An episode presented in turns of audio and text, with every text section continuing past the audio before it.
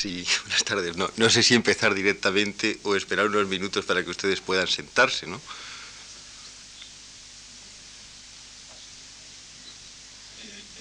Entonces, bueno.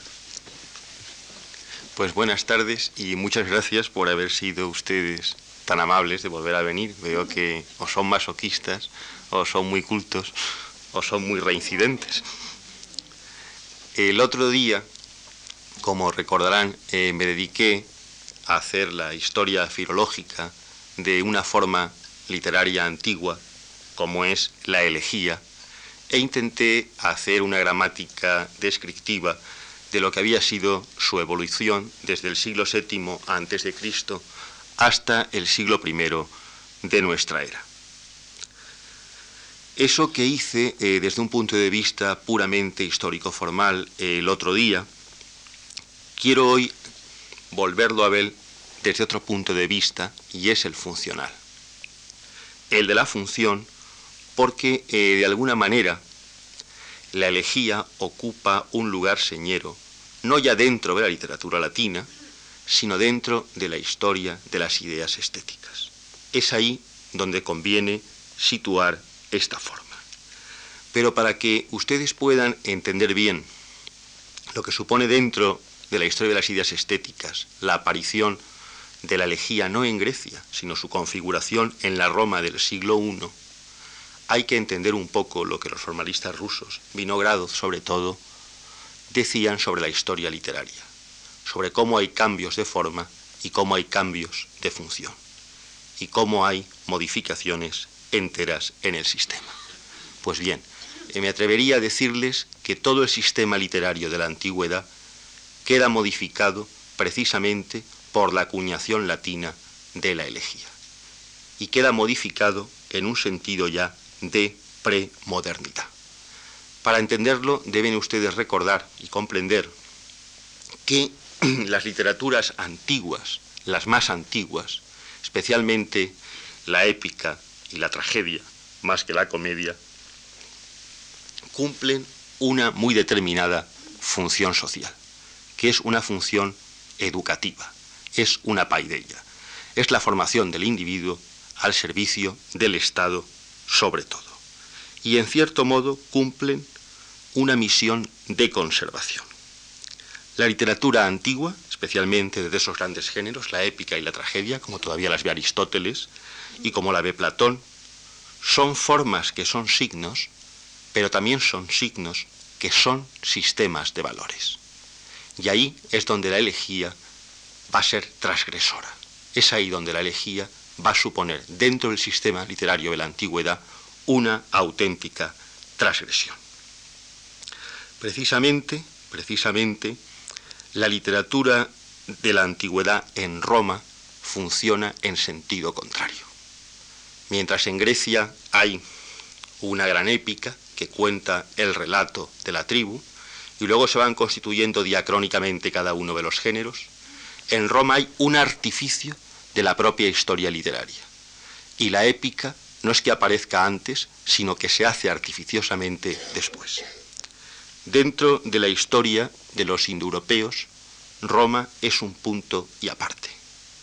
Es uno de los pocos sitios de Europa donde los indoeuropeos no vencen en primera instancia, sino que son vencidos.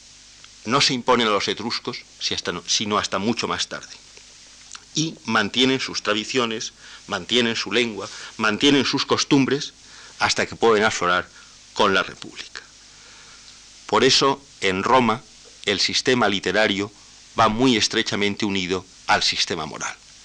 Por eso, en Roma, el estoicismo es la doctrina filosófica y política del Estado y el epicureísmo la tentación que sentirán todos los poetas, desde Lucrecio hasta Horacio y la elegía, por así decirlo, se epicureizará. En la antigüedad, toda teoría del discurso es una teoría poética. Y toda crisis de esa teoría es una crisis del sistema moral. De manera, los poetas del siglo I a.C., los poetas de la edad republicana, los poetas que incorporan el epigrama y empiezan a estirarlo hasta hacer con ello una elegía, como Catulo y sus amigos, lo que hacen es transgredir el orden social de la República Romana. La transgreden al cambiar el sistema literario. La transgreden al decir que la épica ya no debe tener lugar. Hay amigos de Catulo que todavía escriben una épica, como Barrón de eh, Ataquino, que escribe una guerra de los secuanos, pero recuerden ustedes con qué ferocidad se refiere Catulo a un poeta como Volusio, del que describe, atacándolo, sus cacata carmina. ¿eh? Sus poemas, sus cantos, sus cantos épicos de excremento, de porquería, más duramente habría que decirlo aún. Eso es lo que hace que un hombre como Cicerón, que en su juventud ha sido un preneotérico, un conocedor de la literatura griega, vea con malos ojos, vea con desagrado la aparición de esos jóvenes, neóteroi les llama, novísimos, precisamente es el nombre en griego que emplea para designarlos en un genitivo de plural en una carta que le dedica a Ático. Cicerón cree que el poeta debe ser el poeta nacional, debe ser etnio con la épica al servicio del Estado. Y cualquier tipo de poema que se atreva a usar la primera persona del singular o el nombre propio de la persona que lo escribe, le parece sencillamente deleznable, igual que Aristóteles en la poética e igual que a Platón en el Fedón. Pero curiosamente, en el siglo I Cristo, la poesía va a dar ese giro, va a abandonar la épica y va a introducir la lírica. Pero va a introducirla en un momento en que Roma misma empieza a hacer agua y a naufragar, en el momento de las grandes guerras civiles y de la marcha hacia los poderes personales. Por eso, lo que intenta Augusto después, con su restablecimiento de lo que él llama la paz de Augusto, es cambiar, es cambiar la condición de la poesía. Pero se encuentra con que la elegía está constituida ya y con que la poesía es la, elegía es la poesía latina de momento. Y el problema que tiene Augusto en toda la teoría poética de su reinado, por así decirlo, es como hacer una reconversión de la elegía y lo logra. Lo logra porque eso que era subversivo en primera instancia, es decir, en la generación última de la República, vuelve a ser poesía domesticada en la primera generación del Principado. Pero no de una manera rapidísima, sino con una transición. Con una transición que yo creo que hay que situar especialmente en el punto que es Propercio. En Propercio nosotros encontramos que la antigua elegía que ha introducido a su modo en Roma de una manera revolucionaria Catulo, se desdobla en dos. Que hay una elegía patética con expresión del yo lírico, que hay una elegía, por así decirlo, lírica y subjetiva, y que esa elegía lírica se va poco a poco desplazando hacia un tipo de poema de celebración. Se va desplazando de lo alejandrino hacia lo pindárico. Y eso pindárico es lo que quiere Augusto que su sistema poetice en sí. Pero en ese desplazamiento que la elegía sufre en la época de Propercio, tienen ustedes el origen de dos formas románicas relativamente modernas. Uno, una de esas formas es lo que en el Renacimiento será la canción heroica de celebración y la otra de expresión lírica que será la oda. De manera que ven que la herejía va sufriendo una metamorfosis y que de haber sido utilizada con un sentido moral y político entre los griegos y haber pasado por una utilización bastante libre y artificiosa al mismo tiempo entre los latinos, se convierte también, de nuevo, en un tipo no de poema político, sino capaz de tener una utilidad política. Esto es muy interesante porque de alguna manera hay ahí un tipo de pre modernidad. se puede explicar, y yo ayer aludí a ello, como consecuencia del desarrollo político, económico y social de la época del helenismo entre el 323 y antes de Cristo y la batalla de Acio, especialmente por una mini revolución preindustrial, si ustedes quieren, con el molino de agua, con los avances técnicos y sobre todo con el paso del pergamino al papiro, que es determinante en la extensión de la cultura, y con el aumento del número de gentes que saben leer. No cambia el escritor porque cambie la escritura, sino que cambia esa escritura porque cambia el lector, cambia el modo de leer y se pasa de la totalidad que se lee antes al fragmento, a la partitura que el helenismo con las escuelas distribuye y hace leer. Pero claro, vean ustedes que con esa liberación, por un lado, de la escritura y por otro, con la liberación del sentimiento del yo, el antiguo entramado moral de la literatura épica y trágica se desmorona, que la antigua gran literatura se va a pique y que se crea un nuevo código de lectura y un nuevo código de escritura que la elegía representa en sí. Y eso es muy interesante, porque es ahora el yo el principal protagonista.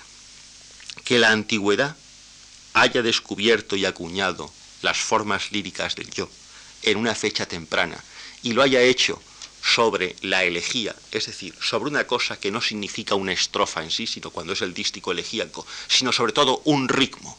Y un ritmo, que es muy claro el fragmento de, Eurípides, de la Andrómaca, donde aparece, de un ritmo que era orgiástico, que servía para la liberación de los sentimientos violentos. Precisamente lo personal en la antigüedad parecía siempre violento y lo estable parecía siempre estático y estatal. Hay allí una lucha de ritmos y hay también una oposición de géneros y de estéticas. Todos los elegíacos lucharán de manera decidida contra la epopeya.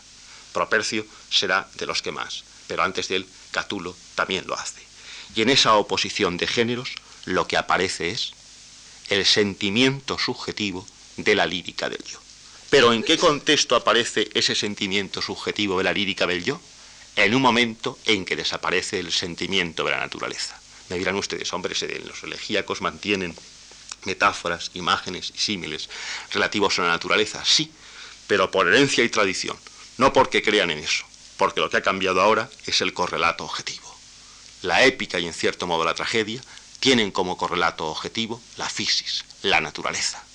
Toda la épica lo que intenta hacer es un sistema científico tan claro de conductas y de códigos como objetiva y científica es la naturaleza con las sucesiones de sus estaciones, con su sucesión.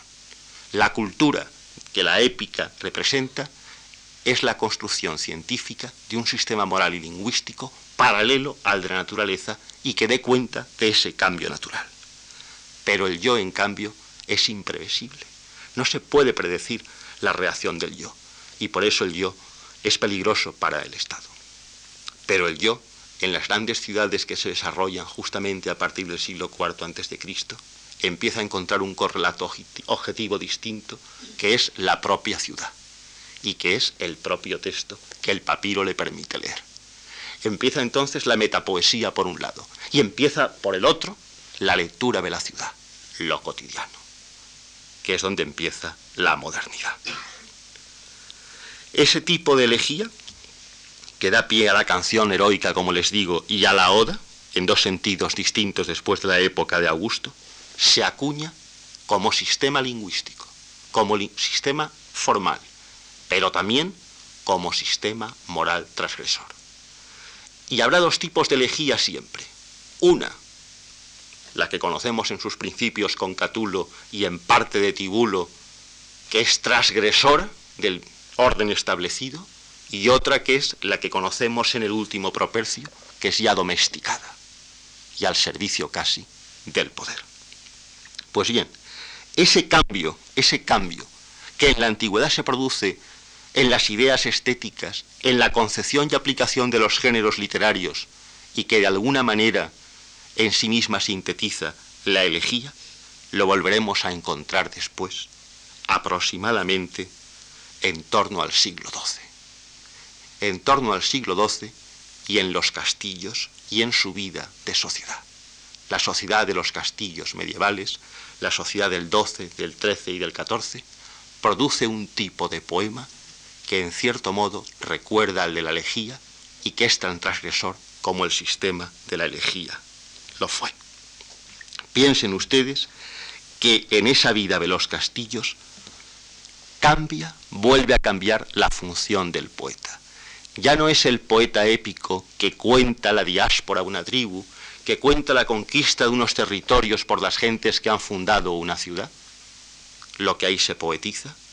No es tampoco el cambio de poeta del siglo I antes al siglo I después, que es el paso del poeta gramático, del poeta erudito, del, del filólogo, del poeta profesor al poeta vital, sino que ahora tampoco encontramos esa visión del poeta como adivino, como guates, como inspirado, que es la que quiere utilizar políticamente Mecenas y Augusto, sino que aquello con lo que nos encontramos ahora es un poeta que parece una especie de bufón.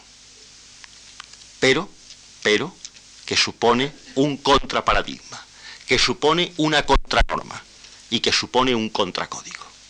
Piensen ustedes que en el castillo medieval el código vuelve a ser la moral de la épica, la cruzada y la conquista. Y el señor medieval, que está al frente del castillo, con sus huestes, marcha hacia una cruzada o hacia la conquista de un territorio. ¿Y quién se queda formando la cotidianidad en el castillo? Se queda un grupo de mujeres más o menos liberadas a las que se dedican esas cortes de amor, que se llama el amor cortés, lo que se llaman los erotismos del amor cortés, que nunca es un amor sexual, sino un amor erótico, un amor en cierto modo platónico, un amor que recoge todo el patetismo de la antigua elegía, también la ética de la antigua elegía, aparece ahí en esos poemas, inspirados en las situaciones de la comedia latina del siglo XII, que son su fuente principal, como la comedia media y la comedia nea, fue una parte, junto con el epigrama, de las fuentes que vieron pie a la elegía latina,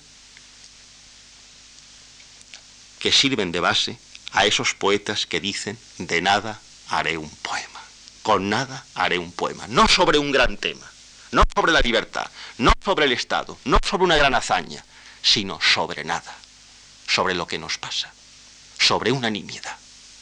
Ahí ven ustedes otra vez un cambio de correlato objetivo. No es la naturaleza, no es Tierra Santa, no es Helena de Troya y un sitio que está más allá, es lo más inmediato. Está escrito en un lugar exacto y en un tiempo. El sistema referencial no es una mitología extraña, es lo que nos pasa a todos. Es, no digo lo urbano, sino lo castellano medieval. El castillo que sirve de entorno. Y hay ahí no una lucha contra ese medio, como es en la épica, sino un sí a ese medio, una aquiescencia al mundo, una alegría en él. Y vean ustedes cómo ahí encontramos un tipo de textos, junto al que acabo de citar, que parece, parece casi metapoesía, un tipo de texto que luego va a tener una gran tradición y también una gran trascendencia son las canciones de Albada. Y una canción de Albada en sí está tematizada y formalizada sobre una situación muy parecida a la elegía. Está tematizada sobre una transgresión. Una transgresión hecha sobre el propio servicio público.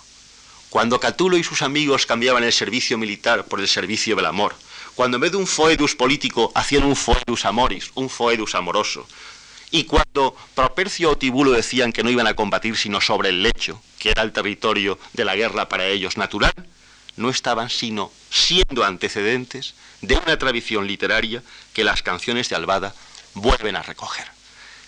¿Y cómo lo vuelven a recoger? Pues miren ustedes, una canción de Albada es absolutamente lo que sucede o lo que puede suceder en un castillo medieval en el tiempo de la tercera imaginaria. La tercera imaginaria, que es la peor de la noche para el guardián, en que está solo, en que corre el riesgo de dormirse, tiene también la belleza y la ilusión de que como los demás están dormidos, aquella mujer que quiera transgredir el orden matrimonial o el orden social puede venir a verlo. Y el miedo de esos dos amantes en esa imaginaria es dormirse los dos y que los demás los descubran.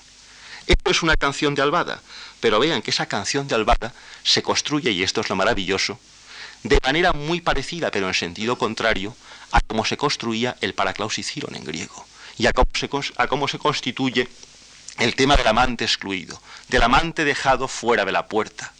Solo que aquí el que se ha quedado fuera de la puerta es el padre de la chica, el novio de la chica o el marido de la chica. Aquí está modificado, se ha cambiado el código moral. Y por eso ese tipo de construcciones atrajeron tanto a un poeta de nuestro siglo tan importante como Oden, el poeta inglés.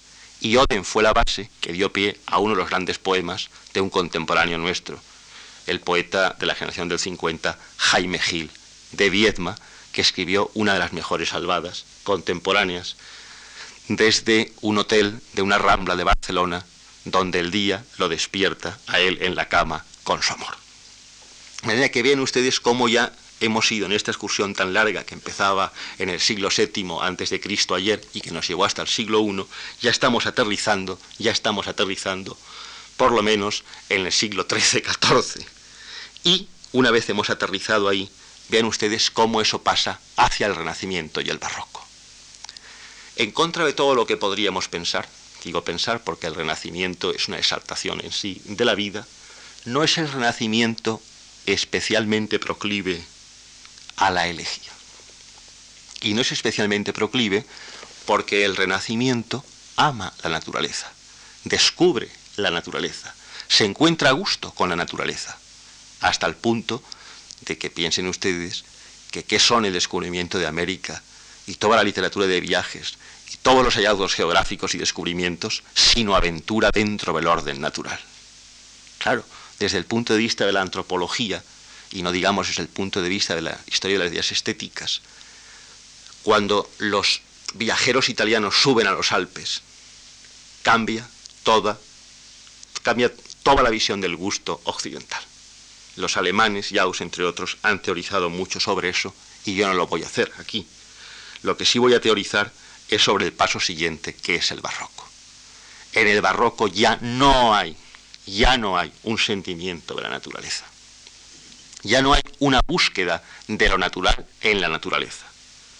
En el barroco, especialmente a instancias de Trento, lo que hay es un movimiento de desintelectualización progresiva y por lo tanto un deseo de cultura visual. Y en ese deseo de cultura visual, en ese deseo de cultura plástica, que da pie a una polémica muy famosa de los humanistas, con Lorenzo Bala a la cabeza contra la Iglesia Católica, porque Bala, como es un humanista, heredero del Renacimiento, cree que hay que defender los conceptos y las ideas. Y claro, la Iglesia lo que quiere defender ahí son los iconos, son las imágenes.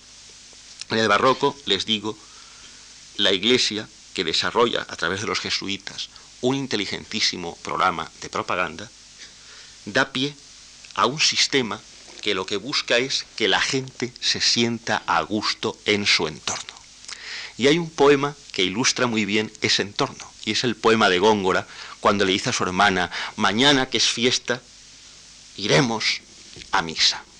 Ese ir a misa es entrar en el clima distinto de la iglesia con respecto a lo que pasa fuera en la calle, con las vidrieras, con las luces, con la semipenumbra, con las obras de arte, que en ese momento son todo imágenes, iconos, haciendo qué? Haciendo lo que dice uno de los puntos de Trento, haciendo que el artista inflame al público o al lector en el camino hacia Dios. Y al mismo tiempo que se ocurre, es decir, al mismo tiempo que se encuentra una humanización de la cultura y una clasificación de lo cotidiano, que eso Trento lo lleva a cabo bastante bien, los poetas, unos por imitación culta de Marino y otros por sentimiento propio, como Lope, lo que hacen es volver a pintar en sus poemas situaciones absolutamente cotidianas, como son esos poemas que tienen ustedes en Lope, en Marino, en los gongoristas, a la chica que se estaba peinando sus cabellos, es una escena por completo de interior, a la persona que estaba cosiendo cuando se pinchó con un alfiler, que es un texto de Góngora, a una cena, y son las anacreónticas, a una comida, a alguien que está bebiéndose un vaso de agua. Y es un momento muy interesante en el que la pintura lleva a cabo lo mismo que la elegía había hecho ya con la mitología en el siglo I, el sacrificio del sistema referencial. Cuando se decía de broma que un lector de Propercio no leía los versos de uno en uno, sino de tres en tres, porque los dos primeros no hablaban más que de la mitología referencial y el tercero era donde decía te quiero, y eso es lo que les gustaba a la gente, no el sistema referencial. Eso mismo hace en otro sentido Velázquez cuando va por un libro a ver, voy a pintar a Vulcano, cargan un vulcano, y en el libro dice tiene que ser un hombre sudoroso, que tenga cierta entidad divina, que recuerde los héroes. Cierra el libro, sale a la calle, va a la herrería, dice, ese es Vulcano. Y extrae un hombre de la cotidianidad para elevarlo a condición artística. Eso que hace el barroco es, en el fondo, lo mismo que hacía y que hizo la elegía. Eso, de alguna manera, podía haber sido recogido en el romanticismo. Pero en el romanticismo es muy difícil precisarlo, por una razón muy simple, y es que romanticismos hay muchos. En el romanticismo inglés es muy posible encontrarlo, pero no así en el romanticismo alemán, porque claro, el romanticismo alemán es el clasicismo alemán. Para nosotros hay una oposición entre un clásico y un romántico, pero en Alemania el clasicismo coincide, coincide con el romanticismo, y eso plantea un problema literario total. En el caso de los ingleses sí se puede encontrar. Se encuentra ya en los propios ingleses del barroco, en John Donne, por ejemplo. Los poemas amorosos de Donne evidentemente tienen un correlato interno, doméstico y cotidiano, un descubrimiento con expresión del yo no del ello. Por eso voy a permitirme no entrar en el romanticismo, donde sin embargo sí hay una auténtica teoría del yo. Pero esa teoría del yo aparece sobre todo dentro de los ingleses, de los poetas ingleses, y hay que encontrarlo en Fichte y en Schelling dentro de los alemanes, pero en la teoría del yo absoluto, que es muy distinto al yo poético. Y es un problema filosófico por completo diferente. En cambio creo, y eso era donde teníamos que aterrizar hoy, creo que eso sí se encuentra de manera perfecta en Baudelaire. Y se encuentra en Baudelaire como se encuentra en muchos poetas del siglo XIX. Y hay una explicación muy clara para que eso pase. La elegía aquí ya no es subversión. Aquí lo que se ha subvertido es el orden de la naturaleza. El Baudelaire que contempla ese París anterior, antiguo, hecho añicos por el nuevo plan de remodelación urbana, ese Baudelaire que ve los antiguos edificios destrozados, pero mostrando fuera su interioridad, un cuarto de baño medio descolgado, un balcón abierto donde hubo una familia, y que luego va viendo cómo va siendo sustituido todo eso por la nueva modernidad, especialmente por la nueva modernidad que son los supermercados, que son las tiendas donde venden productos artesanales y a la vez productos industriales, es un Baudelaire que se da cuenta que ese día se ha firmado el acta de defunción del sistema referencial que era la antigua naturaleza. Y que como ya no hay un refrendo entre lo que dice el poema y lo que el lector ve fuera de él, hay una libertad absoluta para el yo interno del texto. Y ese yo que Baudelaire siente, se siente de pronto extraño y busca l'étrangeté, lo que los alemanes llaman la Enfremdung, lo que llamaba Aristóteles el Zaumasein, el admirarse, que es lo que produce una liberación del yo. Y esa liberación del yo le lleva a sentir todo lo anterior de la literatura y del mundo como algo ya visto, como algo ya vivido, como algo ya leído. Y entonces lo que importa, lo que es el signo de la nueva modernidad, es la sensación de lo nuevo. Y esa sensación de lo nuevo, ¿qué lo produce? Esa sensación de lo nuevo lo produce no la antigua naturaleza, sino esa nueva naturaleza que ahora se ha producido, que la ha producido el hombre y que es nada más y nada menos que la ciudad. La ciudad como un gran espectáculo. Y entonces el antiguo héroe homérico que iba a buscar a Helena o que iba con los antiguos argonautas por ahí, es un paseante urbano es un flaneur, que va de calle en calle, que sube a un tranvía, que baja de ella, que ve una chica que viene que no conoce, que es la desconocida, que se detiene delante de un escaparate y que va impregnándose de toda esa nueva sensación. Y entonces, ¿qué siente? Siente lo mismo que los elegíacos, que han perdido el placer de la totalidad y que solo viven desde la sensación del fragmento. Y como consecuencia, los poemas vuelven a ser de nuevo muy breves. Vuelven a ser instantáneas, estampas y viñetas. Y como consecuencia de eso, en la angustia que eso produce, porque Baudelaire descubre no solo el atractivo de esa nueva realidad, sino también la cara oculta, horrorosa, que esa nueva modernidad te enseña. Entonces hay una siguiente generación a él, pero que él inaugura, que lo va a seguir a él en la búsqueda de totalidades. ¿Y cuál es la búsqueda de totalidad de Baudelaire? La del libro perfecto. ¿Y quién había sido el primero que había escrito un libro como tal libro? En el sentido poético, Catulo. Catulo es el primero que tiene un libro que se llama Libro Catuliano y que empieza con una dedicatoria que da pie a toda la tradición occidental de las dedicatorias. Y después de quién hay que tenga un libro, hay un señor que tiene un libro que es Propercio. Propercio que odia el gran libro hace el monos biblos, el libro único. ¿Y cuál es el libro único? Ese libro único para él es nada más y nada menos que el libro de Cintia. Porque en el libro de Cintia las páginas son un espejo en el que se van escribiendo ella y él. De manera que ella que lo quiere va leyendo su amor ahí mientras él lo escribe. Y ese sueño lleva, naturalmente, después de la perfección del libro de Baudelaire, a que la siguiente generación dé un paso más adelante y se atreva a pensar el sueño, el sueño del libro absoluto, como reivindicación de la pérdida del mundo que supone el señor Malarmé.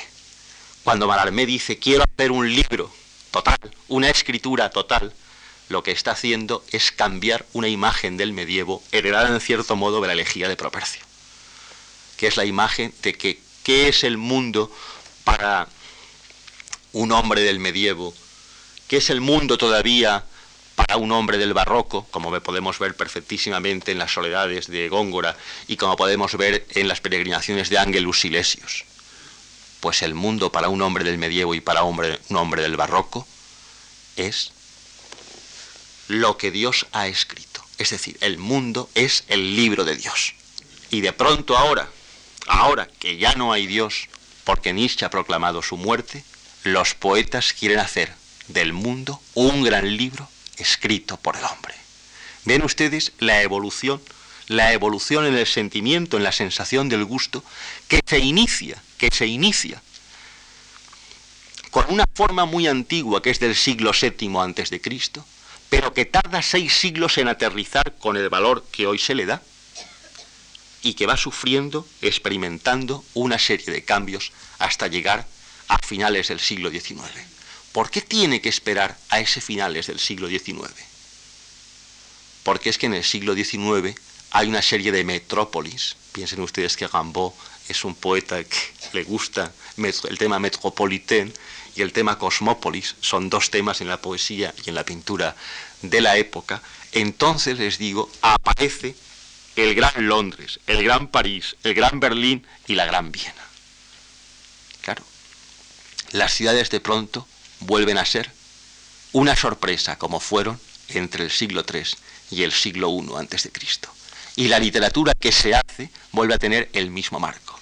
Y el texto que se produce vuelve a tener la misma tradición. Como filólogo clásico, pues es una alegría enorme cuando uno puede seguirle el rastro a una estructura desde el siglo VII antes de Cristo hasta casi nuestros días. Pero va viendo cómo esa estructura se modifica y cómo cada tiempo va o vaciando un contenido o llenándoselo y volviéndoselo a dar. Vean ustedes que la elegía, que empezó siendo un ritmo, se convierte en una forma, experimenta una evolución y tiene un lugar preponderante en la historia del gusto y en el cambio del sentido de la literatura. Es la elegía lo que acaba con la literatura antigua de verdad. Es la elegía lo que crea una contranorma y una contraliteratura, porque lleva a cabo una desviación del paradigma de conducta no solo literario, sino individual y social. La elegía introduce la expresión del yo y el descubrimiento y afirmación de lo subjetivo. Y eso es una revolución en el concepto de la literatura propio de la antigüedad. La épica, como ustedes saben, es un género literario sin primera persona. La persona gramatical de la épica es el él. Eneas no tiene yo, por eso deja Dido. Eneas es solo el héroe que debe cumplir una misión, que tiene él o ello, pero no yo. La lírica anula el él y el ello y afirma el yo. El yo y el tú, la elocución y la alocución. Y al hacerlo reintroduce y remodifica todo el anterior sistema de valores. Desde el punto de vista de la literatura y de la estética, acaba con el concepto de mímesis e imitatio, introducido por Aristóteles como descripción, y la naturaleza pasa a segundo término. Lo que la poética aristotélica 241460A decía, que el poeta no debe ni expresar su yo ni hablar en nombre propio, se cambia, se invierte, y ahora lo que el poeta debe expresar es su yo y hablar en su nombre propio. La elegía objetiva griega, que había respetado este principio aristotélico, se había limitado a introducir fábulas mitológicas, como la de Píramo y Tisbe y otras que todavía siguen los poetas del 16 y 17 en parte, pero la elegía latina se atrevió a dar un paso más. Acabó con la elegía objetiva, la sustituyó por la elegía subjetiva. Y lo que descubrió fue la representación autobiográfica. Esa representación autobiográfica es lo que ha hecho que la elegía latina sea una de las formas literarias más modernas. Su derivación expansiva a partir del epigrama solamente puede explicarse desde esa situación casi industrial de aquella época, que coincide en parte con la del 19 y que tiene como agentes expansores dos cosas que en el 19, cuando hablemos de la cultura en Viena, volveremos a ver. La cultura de museo y la biblioteca. Piensen ustedes que la gran filología surge en grandes escuelas de Alejandría y de Pérgamo, cuando empieza a haber museo y cuando empieza a haber biblioteca, cuando se pasa de oír a leer. En ese momento hay menos naturaleza y hay mucha, mucha más ciudad. Exactamente como a finales del XIX. La elegía latina, que los propios romanos más conservadores sintieron como ajena, porque les parecía alejandrina, fue reintroducida dentro del sentimiento patrio nacional con la política de Mecenas y de Augusto.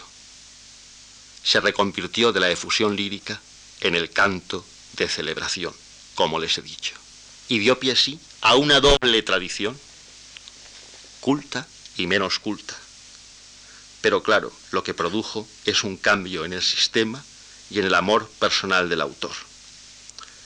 Ahora el objeto esencial del canto ya no será el mito, sino el yo, la persona humana.